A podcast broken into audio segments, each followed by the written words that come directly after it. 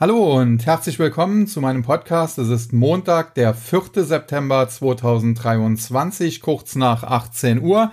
Und äh, damit befinden sich die Märkte bereits im Feierabend, denn in den USA ist heute am Montag Tag der Arbeit, sogenannter Labor Day, das Wochenende, das Labor Day Weekend. Das äh, begehen die Amerikaner auch immer ganz gerne.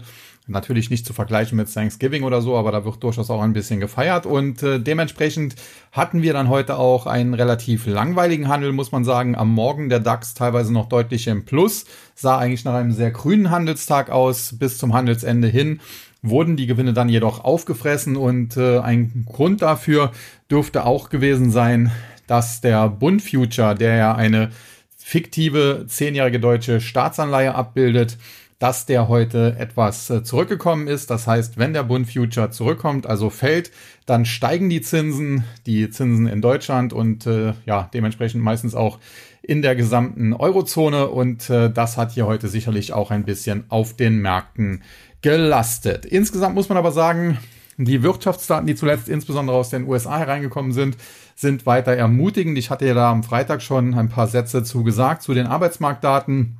Und äh, da gibt es im Prinzip auch nichts zurückzunehmen. Ich hatte darauf hingewiesen, am Freitag, als ich den Podcast gemacht hatte, war der Markt ja noch etwas mehr im Plus äh, bis Handelsende. Hat dann der Nasdaq die Gewinne mehr oder weniger abgegeben, ist fast unverändert ins Wochen Wochenende gegangen. Der Dow Jones hingegen konnte noch ein paar Gewinne verteidigen. Aber alles in allem hatte ich darauf hingewiesen, die Arbeitsmarktdaten wurden kurzfristig zwar gefeiert, aber das könnte auch schon vorweggenommen äh, gewesen sein, weil ja in den Tagen zuvor der Markt schon äh, gut nach oben gelaufen ist und dementsprechend haben da ein paar Gewinnmitnahmen ja sicherlich niemanden überraschen können und sie sind jetzt nicht so dramatisch ausgefallen, als dass man da sich da groß Sorgen machen müsste. Ja, und weil eben aktuell heute nicht viel an der Börse los war, deswegen auch der Podcast früher, deswegen mache ich heute auch ein bisschen früher Feierabend, denn da gibt's ja nicht viel zu, zu sagen, zumal ja auch die Kryptomärkte sich weiter ja im Schlafmodus befinden. Wir hatten ja kürzlich da eine Gerichtsentscheidung in den USA, Grayscale hatte vor einem US-Bundesgericht gewonnen und äh, die Richter haben entschieden, dass die Ablehnung der Umwandlung des äh, Grayscale Bitcoin Investment Trust GBTC in einen äh, ETF, den die SEC, die amerikanische Börsenaufsicht, untersagt hatte, dass diese Untersagungsverfügung so nicht rechtens sei. Die Begründung sei zu dünn. Ähm, daraufhin der Bitcoin, aber auch viele andere Kryptos kurzfristig stark nach oben geschossen, aber ich hatte da schon gewarnt, insbesondere auch bei mir im TAC, ähm, dass man da vorsichtig sein sollte. Wir haben das zuletzt bei der Gerichtsentscheidung im Ripple-Prozess gesehen. Da hatte auch Ripple mehr oder weniger weitestgehend gewonnen gegen die SEC, aber die hat mittlerweile da eben Berufung eingelegt und gleiches äh, droht wahrscheinlich hier auch in diesem Grayscale-Verfahren und dementsprechend sind das eben noch keine endgültigen Entscheidungen. Das sind, ja, wenn man so will, erstinstanzliche Entscheidungen und da muss man immer noch mit einer äh, Berufung oder Revision rechnen und auch damit, äh, dass spätere Instanzen äh, die Urteile genau andersrum fällen können. Und dementsprechend, ja, war die Euphorie kurzfristig zu groß. Ich hatte davor gewarnt, da einzusteigen. Gerade im Tag hatten einige schon wieder Dollarzeichen in den Augen. Gott sei Dank konnte ich sie da beruhigen und äh, jetzt haben wir mittlerweile die ganzen Gewinne wieder abgegeben. Der Bitcoin im Bereich 25.800, 25.900, da war er auch vor dem Gerichtsurteil und äh, da ist er jetzt wieder. Ethereum hat ebenfalls äh, ein bisschen Gas nach oben gegeben gehabt, hat die Gewinne auch zum großen Teil wieder abgegeben, kann sich ein bisschen ja, höher halten im Bereich 1628. Die Tiefs vor dem Gerichtsurteil, die waren etwas unter 1600 Dollar. Aber prinzipiell, ja, ist das aktuell ein Schlafwagenmarkt und das ist auch kein Wunder, weil man eben noch nicht weiß, wie es in der Wirtschaft und damit auch äh, geldpolitisch weitergeht. Und gerade die Kryptos als die spekulativsten Assets, die es gibt, äh, die brauchen natürlich auch äh, Rückenwind von Seiten der Geldpolitik und derzeit ist der noch nicht gegeben. Insofern kann man durchaus damit zufrieden sein, äh, dass sich beispielsweise der Bitcoin gegenüber seinen FTX-Pleitetiefs äh, seinerzeit in der Spitze fast verdoppeln konnte und äh, die Rücksetzer zuletzt, die sehen jetzt auch nicht dramatisch aus, muss man sagen. Dennoch kann es sein, dass es noch einen Tick weiter nach unten geht und deswegen halten wir uns derzeit im Tag auch noch zurück. Wir haben weder in diese Euphorie nach diesem Grayscale-Urteil hineingekauft. Noch äh, nutzen wir den aktuellen Rücksetzer schon, sondern wir warten jetzt hier ab, bis es eine klare Bodenbildung gibt, eine klare Trendwende damit auch gibt. Und äh, dann äh, schauen wir uns das an, ob wir da noch Positionen ausbauen, aufbauen. Äh, ich denke, dass äh, wir das auf jeden Fall tun müssen auch. Wir sind ja aktuell immer noch mit einer Investitionsquote von deutlich unter 50 Prozent im Musterdepot, aber dass wir uns da auch noch ein bisschen Zeit lassen können. Ja, äh, der kleine Exkurs zu den Kryptos heute mal, weil wie gesagt die Amerikaner heute ja äh, Labor Day feiern und damit kommen wir dann auch zum deutschen Markt, dem einzigen Markt, den wir heute im Prinzip besprechen müssen und da zum DAX. Wie gesagt, am Morgen teilweise im Hoch Richtung 16.000 unterwegs. Tageshoch lag bei 15.958,74. Im Tief lag der DAX allerdings auch unter der Marke von 15.800, nämlich bei 15.795,97. Und äh, ja, äh, aktuell der Schlusskurs äh, kurz vor 18 Uhr, das sind dann eben 15.824,85, also gerundet 15.825 Punkte, was einem Minus von 15,49 Punkten oder 0,1 Prozent gegenüber dem Freitagsschluss auf Zetra entspricht. Gewinner und Verlierer auf der Verliererseite haben wir Kia Gen, Deutsche Post und RWE. Kia Gen, große Nachrichten gab und gibt es da eigentlich nicht. Äh, grundsätzlich ist das ein sehr gutes Unternehmen, Biotech-Zulieferer. Allerdings die Biotechs, äh, die machen ja auch schon seit längerer Zeit jetzt nicht mehr die ganz große Freude und dementsprechend kann man davon ausgehen, ja, dass es auch in dem Sektor nicht absolut rund läuft. Und äh, das sieht man dann auch bei den Zulieferern. Dennoch muss man sagen, neben so ganz großen wie Thermo, Thermo Fisher Scientific, die ja Kia Gen sich auch schon mal einverleiben wollten, äh, ist Kiagen sicherlich da ein gutes Play und beispielsweise eine Sartorius, die ja auch Laborausrüster genannt werden, äh, die sind ja zwischenzeitlich auch mal stark abgestürzt, haben sich inzwischen aber wie von mir vermutet deutlich erholt. Allerdings muss man auch sagen, Sartorius mittlerweile die Vorzugsaktie äh, wieder bei über 370 Euro angekommen. Also kurzfristig würde es da auch nichts schaden, wenn es nochmal vielleicht 10% nach unten gehen würde. Aber generell glaube ich, dass die Tiefs hier drin sind. Die Kurse unter 300 Euro, die wir da gesehen haben im Zuge einer Gewinnwarnung, die es ja da auch gab und der Übernahme in Frankreich, die es da auch gab, ja, das ist wohl vorbei die Zeit und äh, damals musste man mutig sein. Ich hatte hier im äh, Podcast ja seinerzeit auch darauf hingewiesen und habe es auch im Wikifolio sogar ein bisschen umgesetzt. Aber Thema soll ja nicht äh, Sartorius sein, sondern Kia gehen und wie gesagt, grundsätzlich finde ich die Aktie jetzt nicht schlecht. Heute der Rücksetzer minus 1,3 Prozent. Ja, große Gründe dafür gab es nicht. Charttechnisch die Aktie zuletzt äh, mehr oder weniger auch im Niemandsland äh, ist jetzt in den letzten Tagen dann mal ein bisschen gestiegen. Jetzt wieder in den letzten drei Tagen der Rücksetzer und alles in allem so um die 40, vielleicht knapp unter 40, würde ich die Aktie tendenziell für längerfristige Investoren eher als Kaufkandidaten sehen und äh, bin dann nach wie vor zuversichtlich, dass das äh, langfristig ein gutes Investment ist, aber kurzfristig gibt es da eigentlich nicht viel zu sagen und viel zu tun. Dann die Deutsche Post, äh, ja, auch hier eine Aktie, wo sich die Geister immer mal wieder scheiden. Auf der einen Seite natürlich ein guter und nachhaltiger Dividendenzahl, auf der anderen Seite aber auch ein in Anführungszeichen Staatskonzern. Äh, das war in der Vergangenheit jetzt nicht immer von Vorteil, muss man sagen, aber gerade in Krisenzeiten, Corona und so weiter, dann vielleicht doch auch schon. Grundsätzlich muss man auch sagen, eigentlich ein großer Profiteur von E-Commerce und so weiter. Auf der anderen Seite mittlerweile die großen E-Commerce-Unternehmen wie Amazon oder von A wie Amazon bis Z wie Zalando versuchen alle eigene Logistiker aufzubauen und das äh, dürfte natürlich mittelfristig auch für die Deutsche Post nicht so besonders gut sein. Hinzu kommt, dass man Altlasten hat. Man muss beispielsweise das Briefgeschäft weitermachen. Man muss sich immer seine ja, Tariferhöhungen, Portoerhöhungen genehmigen lassen. Nicht unbedingt das Gelbe vom Ei, muss man sagen. Die Aktie ist zwischenzeitlich wieder bis über 47 Euro gestiegen, jetzt zuletzt äh, auf etwa 42 gefallen. Ja, auch hier so der Bereich 40 Euro, vielleicht plus minus ein, zwei Euro. Ähm, das ist durchaus ein Niveau, wo man die Aktie jetzt nicht mehr unbedingt verkaufen muss. Aber ob man sie da jetzt äh, ganz im ganz großen Stil einsammeln sollte, das lasse ich auch mal dahingestellt. Äh, ich persönlich äh, bin da nicht investiert und würde da derzeit auch nicht reingehen.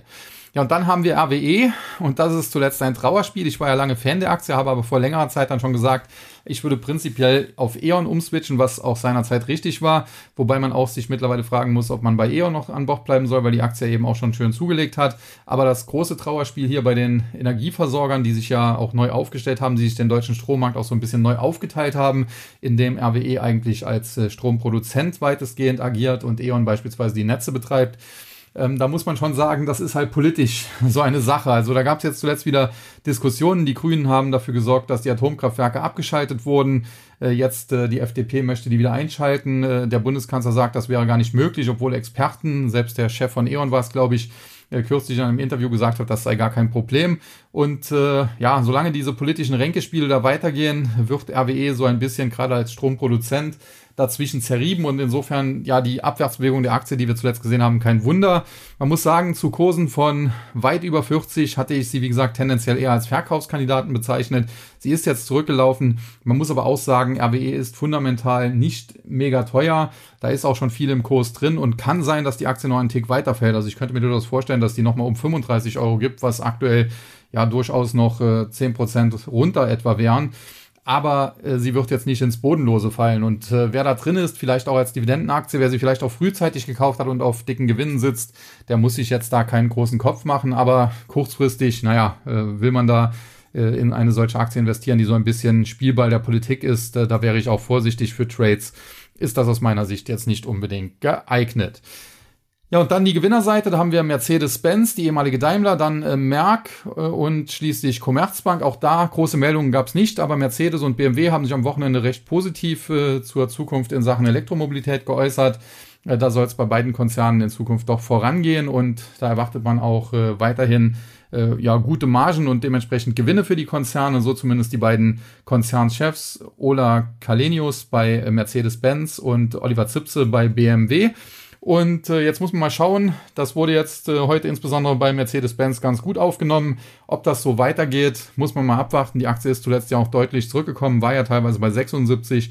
Jetzt der Rücklauf in Richtung fast schon 65 und jetzt äh, gab es erstmals eine grüne Kerze. Ob die Aktie damit auskorrigiert ist, muss man sehen, aber tendenziell ist die Aktie jetzt auch nicht super teuer, aber auf der anderen Seite jetzt auch nicht unbedingt mein großer Favorit im DAX. Dabei bleibe ich auch. Dann Merck, eine Aktie, ja, die auch äh, zuletzt wieder gut gelaufen ist, nachdem sie zwischenzeitlich aber auch mal äh, auf Agertalfahrt war. Also wenn man sich anschaut, die Höchstkurse Anfang des Jahres, die lagen noch über 200 Euro und dann ging's äh, bis in den Juli hinein, Mitte Juli so etwa auf unter 150, also massive Kursverluste, fast äh, 30 Prozent, nicht ganz. Inzwischen wieder deutliche Kurserholung, aber von den Jahreshochs äh, sind wir eben auch noch weit entfernt und in dem Bereich, in dem wir jetzt äh, hineinstoßen, so um die 170 Euro, da laufen auch charttechnische Widerstände und da muss die Aktie erstmal drüber. Wenn sie das schafft, kann sie zurück zu den Jahreshochs. Wenn sie das nicht schafft, wenn sie da abprallt, kann es aber auch wieder nach unten gehen. Alles in allem mittelfristig aus meiner Sicht eine gute Halteposition. Bei Rücksetzern, insbesondere wenn es nochmal Richtung der Tiefs da im Bereich 150 oder darunter geht, wäre sie interessant. Ansonsten, wie gesagt, gute Halteposition und jetzt auch nicht mein absoluter Top-Favorit im DAX. Das muss man auch ganz klar sagen. Und dann die Commerzbank. Da muss man sagen, äh, generell lief es bei den deutschen Banken zuletzt wieder etwas besser, nachdem sie ja ohnehin Anfang des Jahres schon äh, auf dem Weg nach oben waren und dann durch die Regionalbankenkrise in den USA so ein bisschen in Sippenhaft genommen wurden, aber die Commerzbank, da ist der Aufwärtstrend nach wie vor intakt, äh, muss man sagen, trotz der zwischenzeitlich heftigen Korrektur. Und auch die Deutsche Bank, die Aktie wieder über 10 Euro. Wenn sie das weiter etablieren kann, sie muss halt über 10 Euro nachhaltig bleiben, äh, dann kann es da auch durchaus zurückgehen. Erstmal Richtung 11, später auch in Richtung 12 Euro. Also insofern, die beiden deutschen Banken sind jetzt auch keine, ja, absoluten Highflyer oder keine Aktien, wo ich jetzt hochgehebelt äh, long wetten würde. Aber tatsächlich, wenn man sie hat, kann man drinbleiben und bei Rücksetzern äh, würde ich sogar die Deutsche Bank einen Tick bevorzugen, aber okay, das ist dann auch ein bisschen Geschmackssache. Auch Commerzbank sieht so schlecht nicht aus. Dann weiter zum MDAX, der heute sogar mit einem kleinen Plus sich aus dem Handel verabschieden konnte von knapp 40 Punkten, 39,42 waren es genau oder 0,14 Prozent, 27.852,35. Auf der Verliererseite ThyssenKrupp, Lanxess und Aurubis. ThyssenKrupp muss man sagen, zuletzt äh, teilweise gut gelaufen, auch durch den äh, durchaus gelungenen Börsengang von Nucera, der Wasserstofftochter. Generell muss man aber sagen, Nucera, da habe ich äh, noch meine Probleme mit, ob das wirklich ein Erfolg wird. Aus meiner Sicht ist das immer noch so ein bisschen Start-up. Äh, das kann was werden, keine Frage, aber ob das was wird, das wissen wir erst in ja, frühestens vier, fünf Jahren. Und äh, ThyssenKrupp hat äh, von dem erfolgreichen Börsengang sicherlich profitieren können, aber ob das nachhaltig dann so bleibt, muss man sehen. Zuletzt haben sich sehr viele ja, Experten oder wie auch immer man es nennen möchte, äh, relativ positiv zu ThyssenKrupp, also nicht nur zu ThyssenKrupp Nucera, sondern auch zur äh, alteingesessenen ThyssenKrupp geäußert. Und äh, was man definitiv sagen muss, die Aktie hat so im Bereich 7,50 Euro bis etwa 7,75 Euro einen charttechnischen Widerstand. An den läuft sie jetzt äh, mit Schmackes, muss man sagen, seit einiger Zeit heran. Das erste Mal hat sie es Anfang des Jahres da Ende Januar versucht, ist dann abgeprallt. Aber jeder Rücksetzer wurde dann aufgefangen und es, es baut sich so ein gewisser Kaufdruck auf. Und wenn es da über 7,50, über 7,75 insbesondere geht, dann kriegen wir sogar Kaufsignale, die die Aktie in Richtung, ja, so 9,50 Euro äh, führen könnten. Also insofern, ich bin auch nicht der größte Fan von ThyssenKrupp und würde definitiv auch noch den Ausbruch abwarten, also erst ab 8 Euro zugreifen, aber tatsächlich könnte es dann klappen und die Aktie bis auf 9,50 Euro steigen. Heute allerdings ist sie erstmal wieder ein bisschen zurückgesetzt. Und äh, jetzt müssen die Bullen eben weiter am Ball bleiben. Denn eins ist auch klar, wenn sie äh, an der 7,50 Euro, 7,75 Euro weiter scheitert und dann irgendwann nach unten wegbricht, äh, dann sollte man auch schleunigst die Beine in die Hand nehmen. Das heißt, hier entsprechende Stoppkurse haben. Dann Langzess äh, leidet natürlich massiv unter den zu hohen Energiekosten in Deutschland. Das spielt dann so ein bisschen das RWE-Thema von eben mit rein, wenn man halt die sichersten Atomkraftwerke der Welt abschaltet, wie das äh, unsere Politik gemacht hat dann muss man sich nicht wundern. Die Aktie deswegen zuletzt massiv zusammengefaltet, muss man sagen, ist noch nicht so lange her. Im Februar diesen Jahres war sie bei etwa 48 Euro. Vor ein paar Tagen, äh, so im, oder ein paar Wochen muss man sagen, Ende Juni, Anfang Juli war sie im Tief bei 26, also fast halbiert. Inzwischen wieder auf dem Weg nach oben, muss man sagen. Aber ob das nachhaltig ist, muss man sehen. Die Aktie könnte theoretisch ein Gap so im Bereich 31 Euro schließen. Das wären ja auch noch 2 Euro von jetzt aus und dann auch wieder fallen. Also insofern, ähm, angesichts der Tatsache, dass die Energiekosten in Deutschland zu hoch sind, würde man wahrscheinlich eher sagen, okay, äh, allzu viel geht da nicht. Auf der anderen Seite sind es ja gerade die Grünen, aber auch Teile der SPD mittlerweile, die einen Industriestrompreis durchsetzen wollen, auch wieder völliger Quatsch in der Politik. Man schaltet erst sichere Atomkraftwerke ab und beraubt sich damit sauberer und sicherer Energie, um dann äh, ja später ja, das Ganze zu subventionieren, äh, was auf Dauer ohnehin nicht gut gehen wird. Also wie gesagt, äh, völlig planlose Politik, aber dazu kann Kolja Barkon mehr sagen. Äh, da möchte ich jetzt in dem Podcast auch nicht zu politisch werden. Fakt ist auf jeden Fall, die Chemieindustrie leidet, Lanxess insbesondere und äh, dementsprechend die Aktie schwach auf der Brust. Kurzfristig ist vielleicht noch ein Tick äh, nach oben drin, wie gesagt 31 Euro, aber erst darüber würde die Aktie auch für Bullen interessant und äh, da muss man mal sehen, ob das am Ende überhaupt klappt. Ja, und dann auch Rubis. Äh, grundsätzlich würden die auch unter den hohen Stromkosten leiden, aber die haben sich seinerzeit ein eigenes Kraftwerk gebaut, also insofern viel richtig gemacht. Das Problem ist nur, jetzt am vergangenen Freitag war es, glaube ich, haben sie gemeldet, dass sie festgestellt haben, betrogen oder beklaut, wie auch immer man es äh, formulieren möchte, äh, ja, geworden zu sein. Und dementsprechend mussten sie ihre Prognosen senken und das hat die Aktie natürlich jetzt völlig zusammenfallen lassen. Und äh, charttechnisch ist das auch äußerst kritisch, weil es gab eine charttechnische Unterstützung im Bereich so 70, 71 Euro, eher 71 Euro muss man sagen.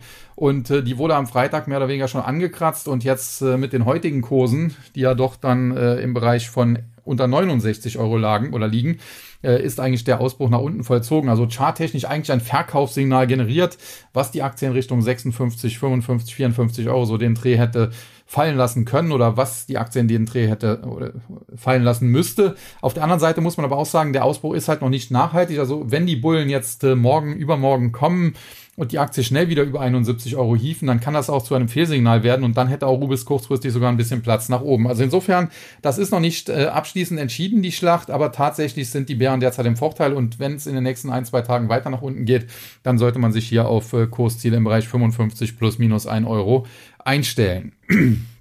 Ja, dann die Gewinnerseite haben wir Eichstron, ein Plus von zwei Prozent. Da muss man sagen, fundamental ist das für mich äh, fast nicht mehr nachvollziehbar. Die Aktie ist schweineteuer und äh, fundamental auch nicht so gut aufgestellt, dass das gerechtfertigt wäre. Auf der anderen Seite charttechnisch ein absoluter Leckerbissen. Also die Aktie zuletzt über die Marke von 32 Euro nach oben ausgebrochen, Kursziel damit 38, jetzt so auf etwa halbem Weg. Äh, da konsolidiert, konsolidiert sie ein bisschen, da korrigiert sie ein bisschen. Ähm, wenn das jetzt sich bullig auflöst, äh, können wir sehr schnell wieder bei 38 Euro sein. Wir waren ja schon mal knapp dran. Und über 38 hätte die Aktie sogar Platz Richtung 45. Heute gab es auch, oder in den letzten Tagen gab es Analystenempfehlungen, teilweise mit Kurszielen über 50. Aus meiner Sicht fundamental ist das eigentlich völliger Quatsch. Aber Charts äh, lügen halt auch nicht. Insofern shorten würde ich die Aktie nicht. Aber tatsächlich auf einem Kursniveau, äh, wo wir jetzt sind, oder sogar noch einen Tick höher, da würde ich erstmal zumindest Teilgewinne mitnehmen und jetzt nicht unbedingt da weiter auf stark steigende Kurse wetten. Dann HelloFresh, da hatten wir zuletzt äh, charttechnische Kaufsignale und da kommt noch was hinzu. Die Aktie gehört zu den meist geschorteten am deutschen Aktienmarkt und die Shortseller hatten zuletzt mit ihren Shorts weitestgehend recht. Sie haben TUI geschortet, die Aktie ist stark gefallen. Äh, sie haben Nagaro geschortet, die Aktie ist stark gefallen, da kommen wir nachher noch zu. Und sie hatten eben HelloFresh geschortet und äh, die Aktie ist allerdings nicht stark gefallen, sondern die ist zuletzt gestiegen und charttechnisch jetzt über den Widerstand im Bereich 28 Euro nach oben ausgebrochen. Damit ein charttechnisches Kaufsignal in Richtung 33, 33, 50 generiert. Aktuell heute Schluss 30, 25. Da sind wir also schon auf gutem Weg dahin. Rücksetzer kurzfristig sicherlich möglich, aber gerade weil hier so viele Shorts sind, könnte das dann auch sehr explosiv werden und wir könnten sehr schnell die Kursziele auf der Oberseite erreichen oder vielleicht vielleicht sogar überschießen, weil natürlich, wenn es weiter nach oben geht, die Shorties irgendwann ihre Positionen zwangseingedeckt bekommen oder ja selbst die, die Reißleine ziehen und dann, äh, ja, um Shorts zu decken, muss man eben die Aktie kaufen und das würde dann quasi so eine Art Short Squeeze bedeuten und die Aktie würde äh, kurzfristig stark nach oben schießen. Also insofern, wer da auf der bullischen Seite unterwegs ist und äh, die Podcast-Hörer sollten das tendenziell eher sein, der sollte hier auf jeden Fall mal noch an Bord bleiben. Da könnte noch was gehen. Und äh, die neue HelloFresh, wenn man so will, das ist dann Kion. Okay, hier gab es diese Short-Problematik zuletzt meines Wissens nicht, aber Fakt ist, die Aktie sieht charttechnisch sehr, sehr gut aus, ist schon so ein Tick weiter quasi als ThyssenKrupp, hat also auch mehrfach nach oben gedrückt. Äh, so die Marke 38, 39, die musste rausgenommen werden. Genau das ist heute passiert. Die Aktie schließt knapp unter 40 Euro. Charttechnisch damit klares Kaufsignal. Rücksetzer sind zwar noch mal möglich, so Richtung 38, aber viel tiefer eigentlich nicht. Und anschließend sollte es dann Richtung 45 gehen. Und das kann eigentlich auch nur ein Zwischenstopp auf dem Weg nach oben sein, denn mittelfristig sehe ich die Aktie auch eher bei 54. Fundamental steht das Unternehmen ganz gut da. Das Management hat in der Vergangenheit Fehler gemacht, hat sich mittlerweile aber auch gefangen. Und äh, generell Kion, wie gesagt, heute Tag Tagesgewinner im MDAX, das sieht definitiv gut aus. Ja, dann weiter zum S-DAX, der heute mit einem mehr oder weniger unveränderten Tag aus dem Handel gegangen ist. Wir haben hier ein Minus von 1,37 Punkten oder 0,01 Prozent. Also wirklich mehr oder weniger keine Veränderung. 13.322,84 der Schlussstand. Auf der Verliererseite hatten wir CompuGroup, Medical, Vielmann und Borussia Dortmund. CompuGroup ist dann auch so eine Geschichte, wo ich äh, die Börse nicht verstehe. Sie hatten zuletzt Zahlen, die waren gut. Die Analysten haben sich weitestgehend sogar auch positiv geäußert. Es gab zwar die eine oder andere Abstufung, aber äh, von den Zahlen waren selbst die skeptischen oder, oder nicht so begeisterten Analysten ganz angetan. Und das ist auch kein Wunder. Das Unternehmen hat nämlich in der Vergangenheit ein Problem gehabt. Man hat relativ hohe Schulden angehäuft. Also jetzt nicht problematisch, nicht, dass die da vor dem ausgestanden hätten, aber doch höher als normal. Und man hat zuletzt jetzt verkündet, dass der Fokus ganz klar auf dem Schuldenabbau liegt, gerade weil auch die Zinsen gestiegen sind und somit die Finanzierungskosten natürlich ja schon gestiegen sind und weiter steigen würden. Und äh, das hat man auch umgesetzt. Man hat seine Schulden reduziert, man hat die Finanzierungskosten damit nach unten bekommen. Man hat deswegen gute Zahlen geliefert. Die Aktie ist trotzdem seit geraumer Zeit eher auf dem Weg nach unten. Für, äh, aus meiner Sicht völlig unverständlich. Vielleicht spielt hier auch die Politik so ein bisschen mit rein, denn äh, der Gründer von äh, CompuGroup, der wird ja immer so ein bisschen da mit äh, dem ehemaligen Bild-Chefredakteur Julian Reichelt in Verbindung gebracht. Der soll da auch hinter den Projekten von Herrn Reichelt stecken und äh, das gefällt vielleicht äh, linksorientierten Menschen dann nicht so den, den ganzen Wokis. Aber aus meiner Sicht sollte das hier keine Rolle spielen, zumal äh, dieser Frank äh, Gotthard, glaube ich, heißt er, jetzt bei äh, CompuGroup auch nicht mehr so breit involviert ist. Und äh, generell, wie gesagt, gutes Unternehmen, die Zahlen in Ordnung, der Aktienkurs zuletzt rückläufig. Früher oder später ergibt das natürlich eine Chance. Wer hier mutig ist, kann auch jetzt ins fallende Messer greifen, muss man so ganz klar sagen. Aber er hat halt das Problem, wenn es dumm läuft, äh, fällt die Aktie halt auch noch eine Etage tiefer und das kann hier eben auch bedeuten, dass es unter 40 dann in Richtung 32 nochmal geht. Ist nicht unbedingt das wahrscheinlichste Szenario, weil fundamental wäre das eigentlich zu tief, aber charttechnisch ist es möglich und dementsprechend äh, tendenziell würde ich hier eher mich auf der Käuferseite betätigen, aber sehr, sehr zurückhaltend und definitiv ohne Hebel und am Anfang erstmal nur mit ganz kleinen Positionen definitiv auch anfangen. Ja, dann Vielmann, äh, ja, Augenoptiker kennt jeder, die Aktie zuletzt teilweise ganz gut gelaufen, hat dann aber so im Bereich 50, 51 Euro einen Top gemacht, ist äh, kurzfristig etwas unter Druck gekommen.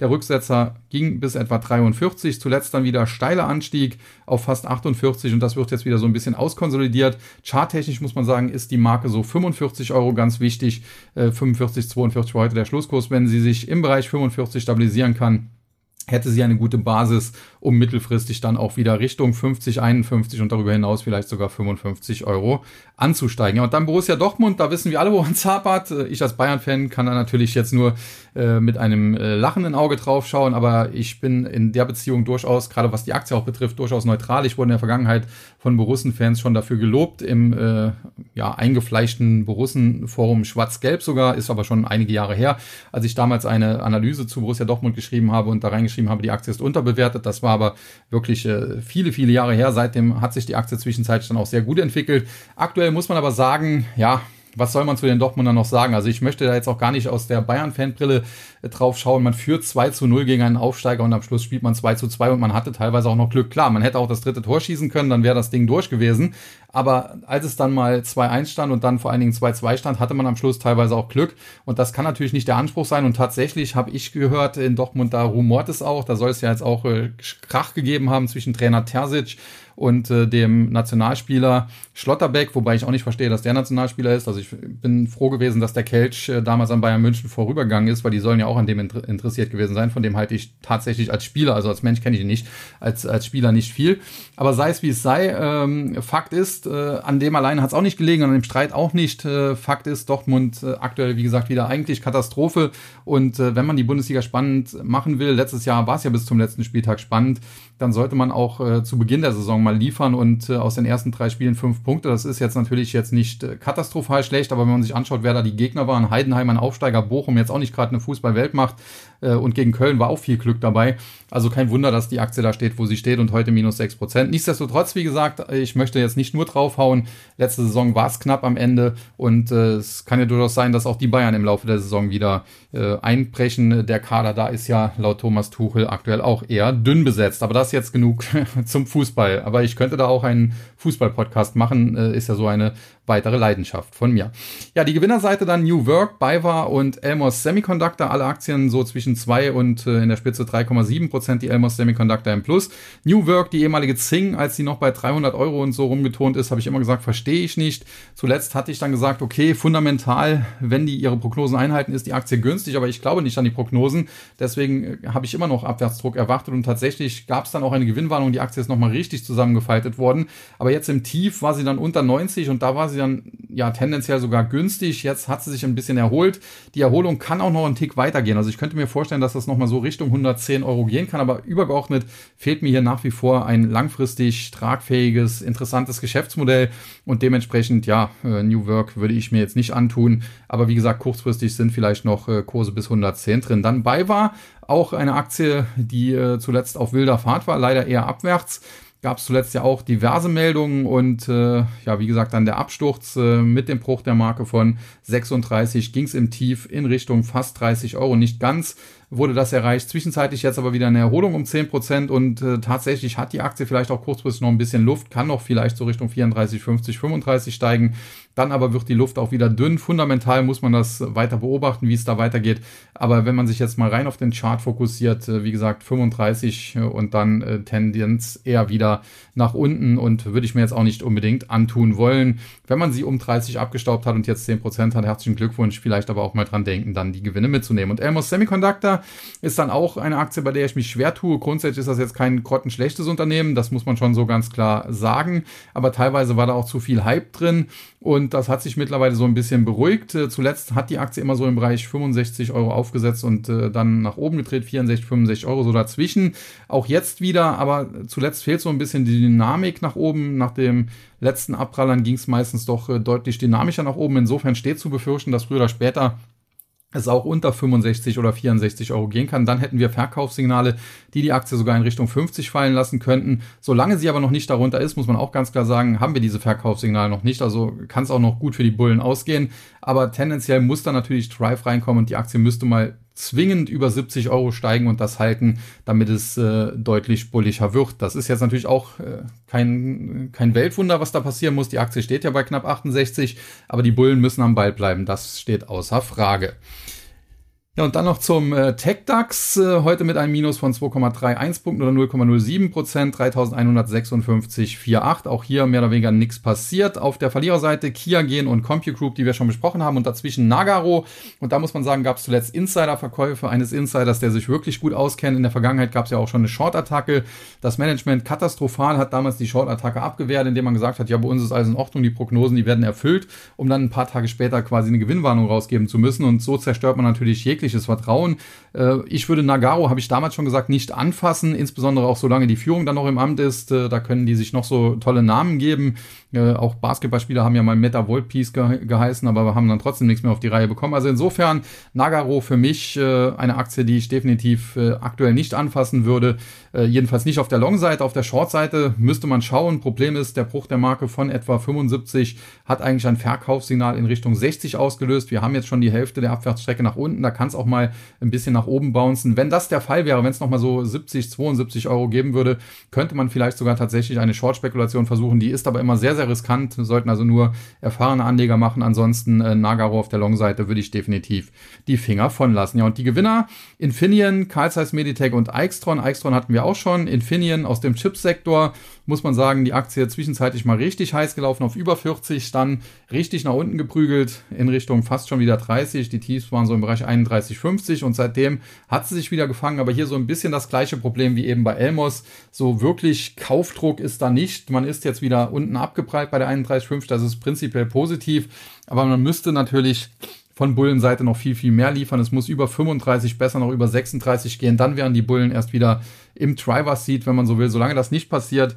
ja, kann das weiter sich nach oben extensieren. Vielleicht, wie gesagt, so Richtung 34, 35. Aber dann könnte es auch wieder bröckeln. Und generell Infineon, ja, ist jetzt auch keine Aktie, die ganz oben auf meiner Favoritenliste steht. Man sieht schon, deutsche Aktien stehen da derzeit ohnehin nicht so besonders hoch im Kurs. Zumindest nicht viele. Kion sei da mal eine Ausnahme. Ja, und dann Carl Zeiss Meditech die ja durchaus auch im äh, Verteidigungsbereich unterwegs sind. Das hat aber auch nichts genützt. Äh, die Aktie zuletzt auch deutlich gefallen. Nach einem Art Doppeltop im Bereich 140 ging sie auf Talfahrt. Es wurde auch eine wichtige Unterstützung gerissen im Bereich 100, damit eigentlich ein Kursziel im Bereich 80 aktiviert. Da waren wir jetzt im Tief noch nicht. Im Tief sind wir bis etwa 85, 86 gefallen, haben uns jetzt ein bisschen erholt. Die Erholung kann auch noch einen Tick weitergehen. Vielleicht geht es nochmal Richtung 100, wobei ich nicht glaube, dass das ganz erreicht wird, aber so 98 Euro wären definitiv nochmal maximal drin oder zumindest 96, 97, wie gesagt, im, im Best Case vielleicht 98, 100 eher nicht mehr. Und dann sollte aber noch das äh, Kursziel von 80 auf der Unterseite abgearbeitet werden und dann muss man es neu bewerten. Mittelfristig, längerfristig halte ich durchaus, ja, ich will jetzt nicht sagen große Stücke auf Carl Zeiss Meditech, aber finde die Aktie nicht so schlecht. Aber kurzfristig, wie gesagt, äh, ist das auch eher ein Rumgeeier, ein bisschen Herumgedümpel und äh, aktuell aus meiner Sicht noch keine nachhaltige Trendwende. Ja, und äh, da es, wie gesagt, die Amerikaner heute ruhig angehen lassen haben und äh, ihren Labor Day, ihren Tag der Arbeit gefeiert haben, gibt's aus den USA nichts zu sagen. Deswegen war der Podcast heute ja auch früher und äh, dementsprechend können wir ihn dann jetzt auch etwas äh, schneller als üblich beenden. Gute halbe Stunde. Ich denke, das ist äh, für den deutschen Markt und ein bisschen so allgemein äh, äh die, die Situation, Marktsituation und dann auch noch die Kryptos. Ich denke, das ist eine gute äh, ein guter Rahmen. Und in dem Sinne möchte ich dann die Verabschiedung kurz halten und sage an dieser Stelle nur noch wie immer Tschüss und bye bye, bis zum nächsten Mal. Es verabschiedet sich Ihr euer Sascha Huber.